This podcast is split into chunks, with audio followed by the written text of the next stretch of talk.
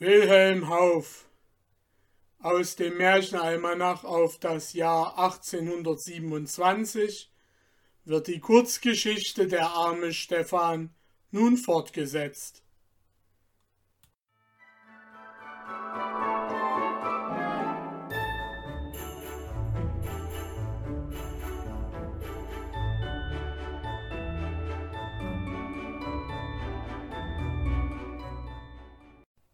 Bibi der Zwerg saß in seinem Vogelwald auf einem Thron von vielen Vogelnestern, eine große Pfaufeder als Zepter in der Hand, um die Schulter einen Mantel von bunten Federn.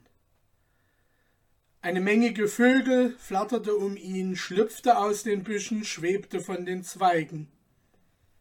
Viele ließen Klagetöne hören, einige sangen munterer. An dem einen Ende des Wäldchens waren die Zweige zurückgebogen und ein großes Fenster geöffnet. Das Sonnenlicht fiel herein, man sah ferne Berge und den weiten Himmel. Eben flatterten einige Vögel hinaus und andere zogen schon ferne in langen Zeilen dahin im tiefen Blau. Nun, und ich, und ich, wie, was, wie, zwitscherten einige Sperlinge und hüpften vor den König Zwerg. ihr seid ungelehrige Gesellen sprach dieser ihnen zu. und taugt nicht viel, aber fliegt gen Osten, bis ihr an einen Hof kommt mit roten Dächern und kleinen Türmlein. Dort lebt ein hochbejahrter Landjunker, der kann nicht mehr viel denken und hat wenig Unterhaltung. Flattert und springt vor ihm herum, verkürzt ihm die Zeit und erheitert ihn durch euer Gezwitscher. Aber stehlt nicht zu viel Kirschen und setzt euch nicht groberweise in die Schwalbennester, wie ihr sonst wohl tut. Er gab ein Zeichen mit seinem Stab, und die Spatzen welschten durcheinander. Herr Bibi, Gott behüt. Es wird regnen. Schütt, schütt. Kommet, kommet. Und husch flogen sie durchs Fenster. Jetzt setzten sich ein paar Tauben an Pippis Hals und drehten ihre Köpfchen und sahen ihn fragend an. Sechzehn Meilen von hier, gegen Süden, sagte er, ist ein Schloss in einer Stadt. Das werdet ihr an seinen blauen Fahnen erkennen. Dort wohnt ein Jüngling und er liebt ein Fräulein, das in einer Burg lebt auf einem grünen Hügel. Sieben Stunden von selbiger Stadt. Vor falschen Verwandten müssen sie ihre Liebe verheimlichen. Aber ihr sollt hin und her fliegen und ihnen Botendienste tun, wie ich's euch gelehrt. Er küsste beide und sie schwebten beide mit ihren schneeweißen Fittichen dahin. Eine Reihe Störche marschierte in Ordnung auf und präsentierte mit den langen Schnäbel vor dem König. Dann stellten sie sich auf ein Bein und horchten. Ihr kennt das enge Wiesental, redete er sie an. In dem großen Dorf, das dahinter liegt, zanken und hadern die Bauern unaufhörlich. Lagert euch auf dem Kirchdach und bringt Fried ins Dorf. Die Störche nickten mit den Köpfen, schlugen breit aus mit ihren langen Flügeln. Ihnen folgte ein Zug Schwalben, die sangen Wir kommen aus der Leer her in Gesellschaft. Frau, was macht die Wirtschaft? Das Beste ist schon fort, sagte der Zwerg, als einige Raben und Krähen vor ihm auf und ab spazierten und sich ungefähr so hören ließen. Rab, Rab, hackt das Grab, Kräh, Kräh, den Schnee. Still, rief der Zwerg.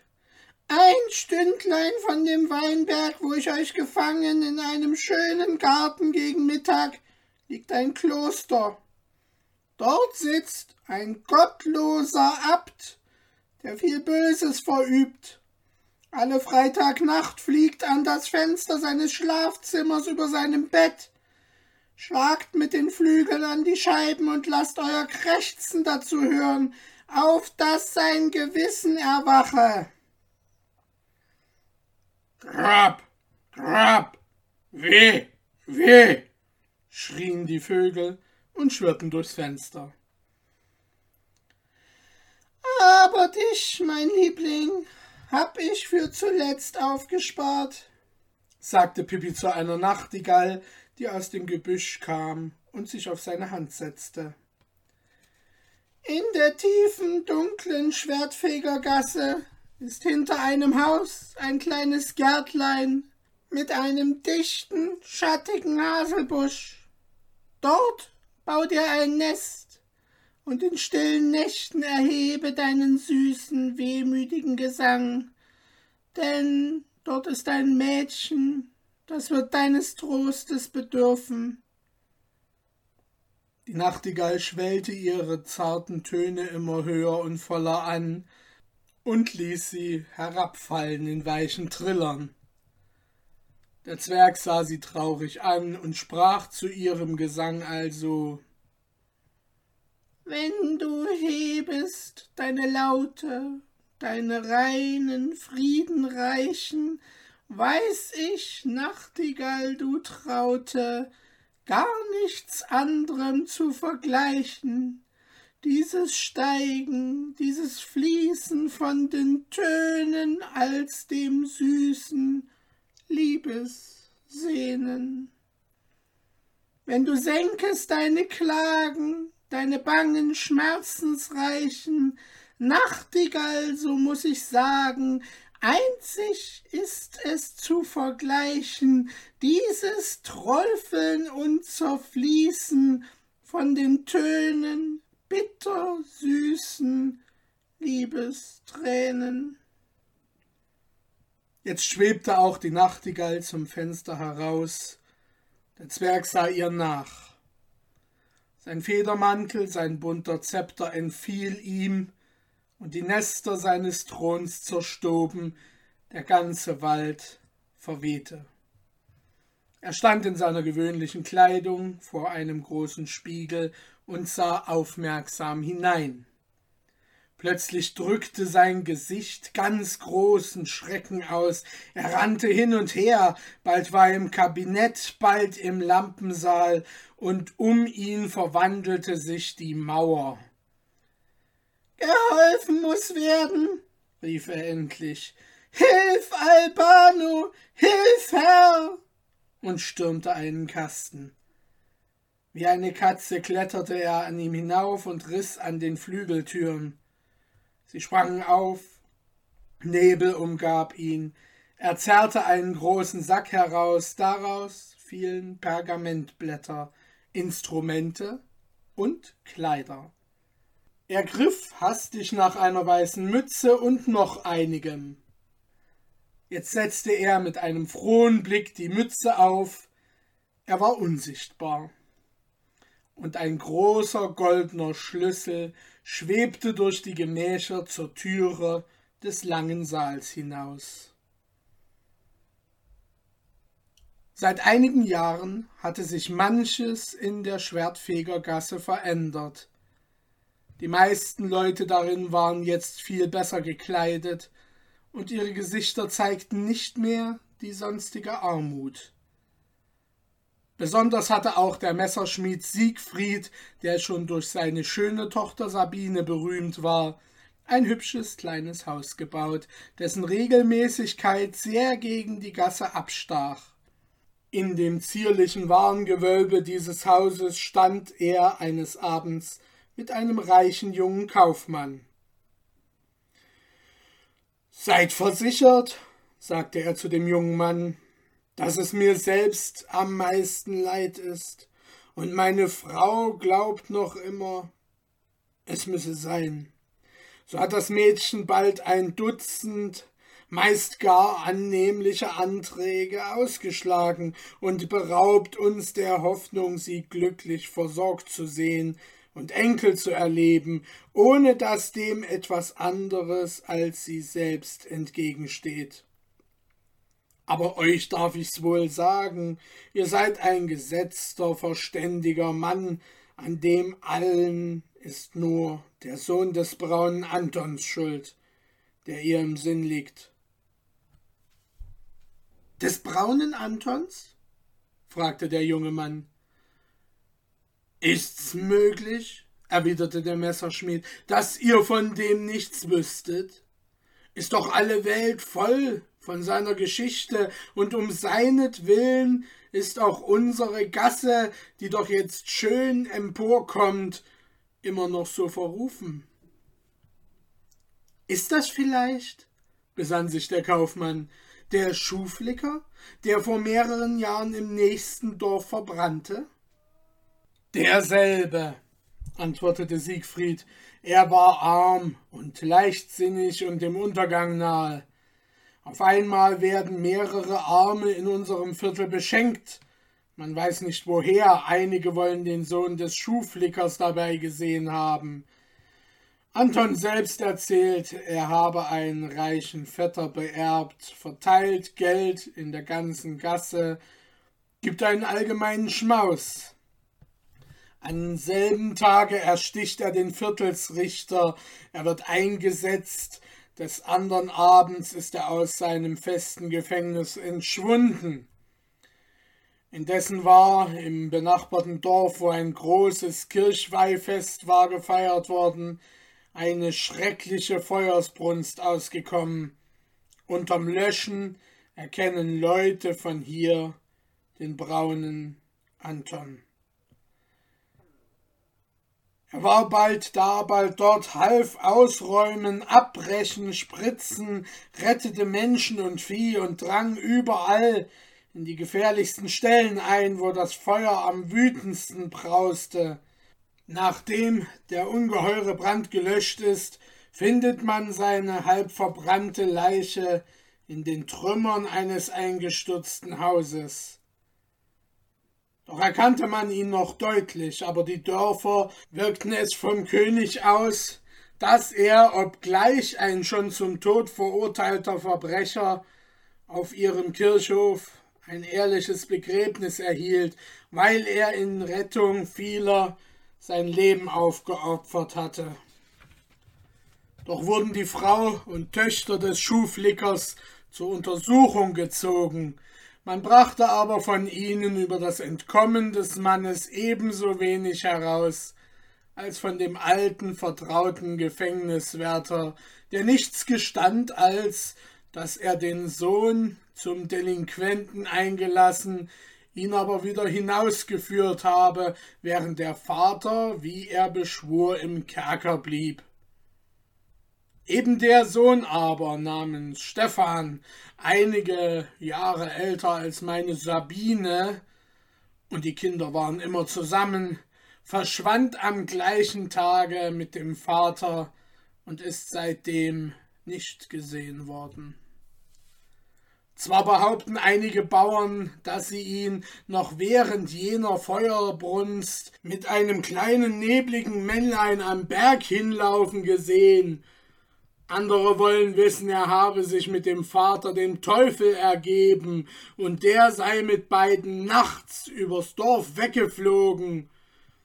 Eine Bäuerin, der ein Rind von der Waldweide sich verlaufen und die beim Suchen im großen Buchenwald sich verirrt hat, erzählt auch, sie habe diesen Stephan von einer Stätte aus, wo sie sonst nie gewesen und die sie nicht mehr finden könne, auf einem Felsen stehen und neben einem großen weißen Mann in einer langen Papierrolle lesen sehen. Aber das sind abergläubische Gerüchte. Genug, die Mutter, die mit den Töchtern in jenem Dorfe lebt, weiß selbst nichts von ihrem Sohn. Aber diese manchmal zu besuchen ist die einzige Freude meiner Sabine. Des Tags, arbeitet das Mädchen fleißig, spricht aber gewöhnlich kein Wort. Und diesen Sommer sitzt sie oft halbe Nächte im Garten und hört einer Nachtigall zu, und dann fantasiert sie von dem Stefan und spricht seltsamerweise auch von einem weißen Mann. Redet aber jemand davon, dass Anton und sein Sohn sich dem Bösen möchten verschrieben haben, so weint sie bitterlich und wirft den Leuten Undankbarkeit vor in gar beweglichen Worten, da ja die ganze Straße jenen ihr Glück verdanke. Darin hat sie recht, und ich weiß oft selbst nicht, was ich denken soll. Der Kaufmann der mit bedenklichem, halb ungläubigem Kopfschütteln zugehört hatte, nahm jetzt von Siegfried traurig Abschied. Während dieser ihm nachblickend, gedankenvoll aus der Ladentüre ging, kam die Gasse herab ein schlanker Jüngling, einfach, aber edel gekleidet. In glänzenden blonden Ringeln lag sein Haar um die hohe Stirne und auf dem schwarzen Kleide, das er trug. Sein helles, feuriges Auge war auf den Messerschmied und dessen Haus gerichtet. Jetzt trat aus diesem eine liebliche Jungfrau, welcher ihre bleichen Wangen und das Schwermütige ihrer Züge, dessen Eindruck die dunklen Augenbrauen und die schwarzen Locken erhöhten, etwas Rührendes und Scheueinflößendes gaben. Als der Jüngling sie erblickte, stand er betroffen und errötend still. Dann ging er rascher auf sie zu. Sie schlug ihr schwarzes, dunkelklares Auge auf. Wie Träumende standen sich die beiden gegenüber. Das Mädchen bebte und wankte. Sabine, rief er. Stefan, flüsterte sie zagend, und die, sie lagen sich in den Armen, und der Goldglanz der Abendsonne verklärte ihre Häupter, die aneinander ruhten. Wieder einmal erklangen die Domglocken und schwangen ihre lauten Töne durch die Luft an einem sonnigen Vormittag. Aus allen Straßen lief das Volk auf den Domplatz zusammen, und schien etwas Festliches zu erwarten. Da hörte man vielerlei Stimmen. Ist es denn wirklich der Stephan, des braunen Antons Sohn, von dem man gesagt, er habe sich dem Gott sei bei uns verschrieben? fragte ein Mann. Ja, der Stephan ist's, und jetzt ist er ein großer Herr, antwortete ihm mit wichtiger Miene und gellender Stimme die Eibisch Margaret. Das waren aber dumme Leute, die sowas gesagt haben. Das hab ich immer gesagt, und er ist ein alter guter Freund von mir und ist ein bildschöner Herr geworden. Heute Morgen erst hat er mit mir gesprochen. Margaret hat er gesagt. Sollte es Grund haben? unterbrach sie der Mann, dass er mit dem König gesprochen hat? Freilich hat er das, rief ein Dritter dazwischen. Ganze sechseinhalb Stunden, das weiß alle Welt, aber was er mit dem König geredet hat, das weiß kein Mensch, denn es war sonst keine Seele dabei. Etwas weiß man wohl, fiel ein Nahestehender ein, dass ihm nämlich der König den Adel angetragen hat. Er hat's aber ausgeschlagen. So viel ist öffentlich und gewiss, nahm wieder die Eibisch Margret das Wort, dass er zum Direktor gemacht ist über alle Armenhäuser, Hospitäler, Waisenhäuser und Wohltätigkeitsanstalten im ganzen Lande. Und was hat er für einen Titel? fragte ein Lohnbedienter. Ja, man hat ihn wollen, antwortete ein Student, zum Tochotrophiarchen ernennen. Er hat sich aber nur ausgebeten, der Armenanwalt zu heißen. Ja, so heißt er, sagte ein anderer. Darum speist er auch heute an seiner Hochzeit dreihundert Arme und verteilt Geld und Kleider und Hausgerät. das dich, das dich, hustete der Kässtecher Lux. Der Stefan, den ich so gut gekannt habe, der bettelhafte Bube, wo der nun inzwischen sein Glück gemacht hat. Darüber, meinte einer, gehen viele Gerüchte, er soll einen Schatz gehoben haben. Ja, sagte eine Bildhändlerin, Einige sagen ein weißer Zwerg, andere ein weißer Riese habe ihm Goldhaufen gebracht. He Leute, wer stoßt an meinen Zopf? schrie der Schulmeister Pregel. Ist das nicht ein mörderliches Gedränge? Aber ich muss ihn sehen, denn bei mir hat er's lesen gelernt. Warum kopuliert ihr ihn nicht auch? fragte eine kniffige Stimme. Nee, antwortete Pregel ernsthaft, das tut ja der Professor und Frühprediger Amandus, den ich auch als armen Studiosum gekannt habe, da er noch in meiner Gasse wohnte. Sie kommen, sie kommen, rief jetzt alles, und unter feierlicher Musik nahte der schöne geschmückte Zug. Ach, du mein Himmel! Rief eine Öbstlerin und stellte ihren Korb hin. Das ist ein Paar recht wie Adam und Eva im Paradies.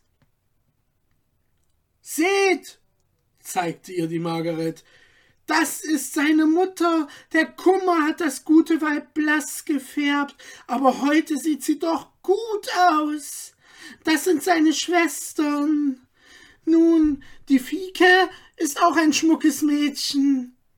Was der Meister Siegfried für ein ernsthaftes Gesicht macht. Das Vergnügen scheint aber dennoch durch. Und die Brautmutter, die steigt ja wie eine Prinzess unter ihrer großen Spitzenhaube einher. Jetzt strömte alles zur Kirche. Die zwei schönen Gestalten standen mit gesenkten Häuptern und hochroten Wangen vor dem Altar. Der ehemalige Student hielt eine rührende Rede über die wunderbaren Fügungen Gottes und wie aus dem Verborgenen sein Segen wachse. Dann weihte und segnete er den Liebesbund. Als der Zug wieder aus der Kirche ging, rief das Volk unter lautem Jubel Heil dem armen Anwalt. Es lebe der armen Anwalt und seine schöne Braut. Ein großes Fest ward gefeiert. Lang lebte der Ruf des armen Anwalts im Munde aller im ganzen Land. Tausende Bedürftige und Leidende priesen und segneten ihn und seine gleichgesinnte fromme Hausfrau.